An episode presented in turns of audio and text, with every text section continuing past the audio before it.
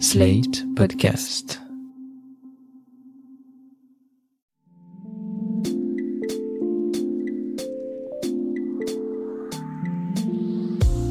Salut et bienvenue dans cette onde par rond, le podcast qui répond chaque semaine aux questions que vous vous posez. Quelles que soient vos interrogations dans votre rapport aux autres, au monde ou à vous-même, vous les partagez avec nous et Mardi Noir, psychologue et psychanalyste, tentera d'y répondre. Salut Mardi Noir. Salut Christophe. Cette semaine, une question de Camille. Camille est en thérapie avec un psy, un psy dont elle dit être amoureuse et du coup elle se le demande que dois-je faire? Et du coup, je vous le demande, que doit-elle faire, Mardi Noir? Ah là là, sa manie de croiser les jambes quand vous faites un bon mot, son sourire, sa couleur de vernis à ongles qui change toutes les semaines, sa poigne, cette façon si spécifique d'être à vous, ça pétille, ça vous fait rire, vous vous sentez à la fois léger et le cœur gros, vous êtes amoureux de votre psy. Et merde, dans quoi vous vous êtes fourré encore? Bon, première bonne nouvelle, ce n'est pas votre psy qui est amoureux de vous. Non, parce que là, moi, je ne sais plus quoi vous dire si ce n'est de fuir. Deuxième bonne nouvelle, vous n'êtes pas persuadé que votre psy nourrit des sentiments à votre égard. Ça, ce serait un peu plus sérieux, voire carrément délirant. C'est ce qu'on appelle l'érotomanie. C'est une forme de paranoïa qui peut être superficielle ou profondément structurelle et qui consiste à attribuer à l'autre nos propres intentions amoureuses. De la paranoïa carrément? Attendez Christophe. Quand on dit paranoïa, on a souvent l'image de quelqu'un persuadé d'être persécuté par les autres. L'érotomanie, c'est le même mécanisme, sauf qu'on est persuadé que l'autre nous aime. Cette interprétation des signes, nous en souffrons tous plus ou moins. Elle est même essentielle pour enclencher le lien. Il faut souvent croire, un tout petit peu, que c'est réciproque pour oser partager ses sentiments. Et parfois, pas de bol, il faut admettre qu'on s'est trompé. Là où ça devient ennuyeux, c'est quand la conviction prend le pas sur le doute. Cette certitude va forcément d'abord vous amener vers un premier émoi positif, puis vers une dégringolade, passant par le dépit, la tristesse, la colère, le harcèlement, et vous mener parfois à l'agression physique. D'accord, mais dans le cas de Camille, et sans poser de diagnostic sauvage, vous, vous pensez qu'elle est érotomane Non, pas du tout. Pas de panique, Camille. N'allons pas aussi loin. Ici, c'est bien vous qui êtes tombée amoureuse et vous vous demandez quoi faire. Bah, comme pour tout début de béguin, j'aurais tendance à vous conseiller de vous lancer. Invitez-le à dîner, proposez-lui un ciné, je sais pas, déclarez-vous. Bon, première possibilité, la moins probable, il accepte. Oh bah oui, tiens, pourquoi pas, un petit ciné, ça fait longtemps. Je travaille beaucoup trop en ce moment, mais il faudrait que je repasse chez moi avant pour nourrir mon chat. Mais bon, Camille, si vous voulez, on pourrait se retrouver à l'UGC à 18h30 pour la séance de 19h15. Stop Est-ce qu'il vous faut que je vous fasse un dessin? Fuyez. Ah d'accord, c'était un piège en fait. oui. Seconde réponse, un peu plus probable. Et on est tous très heureux et soulagés. Il fait un pas de côté. Votre déclaration va peut-être le faire rire si cette réaction est indiquée. Ou il va la prendre très au sérieux, mais évidemment sans vous embrasser. Ou bien il jouera l'indifférence ou l'étonnement. Quoi qu'il en soit, il est probable qu'il questionne ce sentiment. Que signifie-t-il pour vous? Est-ce par exemple l'expression manifeste d'une demande d'amour adressée à quelqu'un d'autre? À qui, à quoi, comment, pourquoi, vous seul avez la capacité de répondre.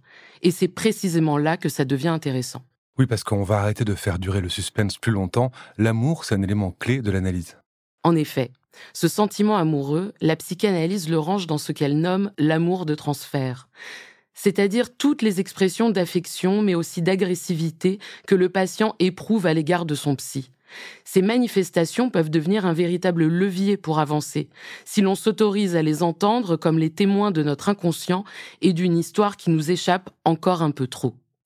On prend alors la peine de s'extraire de ce qui se joue entre soi et l'analyste pour explorer plus largement notre rapport à l'autre dans notre vie actuelle mais aussi dans le passé. On ne parle plus de soi et du psy, mais de soi et des autres à son psy. En revanche, si la psychothérapie n'est faite que de ces moments d'amour et d'agression envers le psy, et qu'ils explosent au lieu de jouer une petite musique à bas bruit, cela indique deux choses. Ce psy n'est peut-être pas fait pour vous. Ça arrive. Il ne se fait pas suffisamment oublier et il émet des remarques qui vous bloquent. Quand vous les relevez, il insiste et vous focalisez sur ce qu'il attend de vous. Mais peut-être qu'après tout, c'est vous qui tenez à cette partition du désir. Elle vous protège, elle vous berce, vous la connaissez par cœur, elle vous soutient, elle vous permet d'obtenir ce qui vous anime, l'insatisfaction ou l'impossible. Mais qu'entendez-vous par insatisfaction et impossible, Mardi Noir Dans le cas de l'insatisfaction, vous nourrissez le rejet répété. Pourtant, vous déployez des stratégies extraordinaires, une séduction exemplaire. Le bon côté, c'est qu'on ne s'ennuie pas avec vous. Qui pourrait vous résister? Malgré tout, c'est un échec. Et cet échec est salvateur. Je n'ose imaginer la rencontre de votre fantasme et d'une réelle relation avec votre psy. C'est bien l'insatisfaction qui vous pousse à revenir travailler sur vous. Parce que justement, le psy n'y cède pas ou pas de la manière rêvée. Il se pourrait qu'un jour vous en preniez conscience et ce sera un grand moment. Ok pour l'insatisfaction et pour ce qui est de l'impossible. Alors pour ce cas-là, c'est un brin plus complexe. Ce qui vous fait vous lever le matin, c'est le désir comme impossible tout est bon pour tenir à distance vos pensées, vos fantasmes, vos envies. Au fond, tomber amoureux de votre psy est le meilleur moyen que vous avez trouvé pour arrêter de le voir ou pour ne rien lui lâcher. En un sens, vous vous dites que c'est foutu d'avance. Le temps que vous preniez la décision d'arrêter ce petit jeu, il se sera sans doute passé dix ans. Autant l'insatisfait se déclare, est rejeté, et qu'à cela ne tienne, y retourne, autant l'impossible s'est déjà infligé la sentence du couloir de la mort avant même s'être déclaré coupable de désirer. Donc, tomber amoureux de son psy, oui.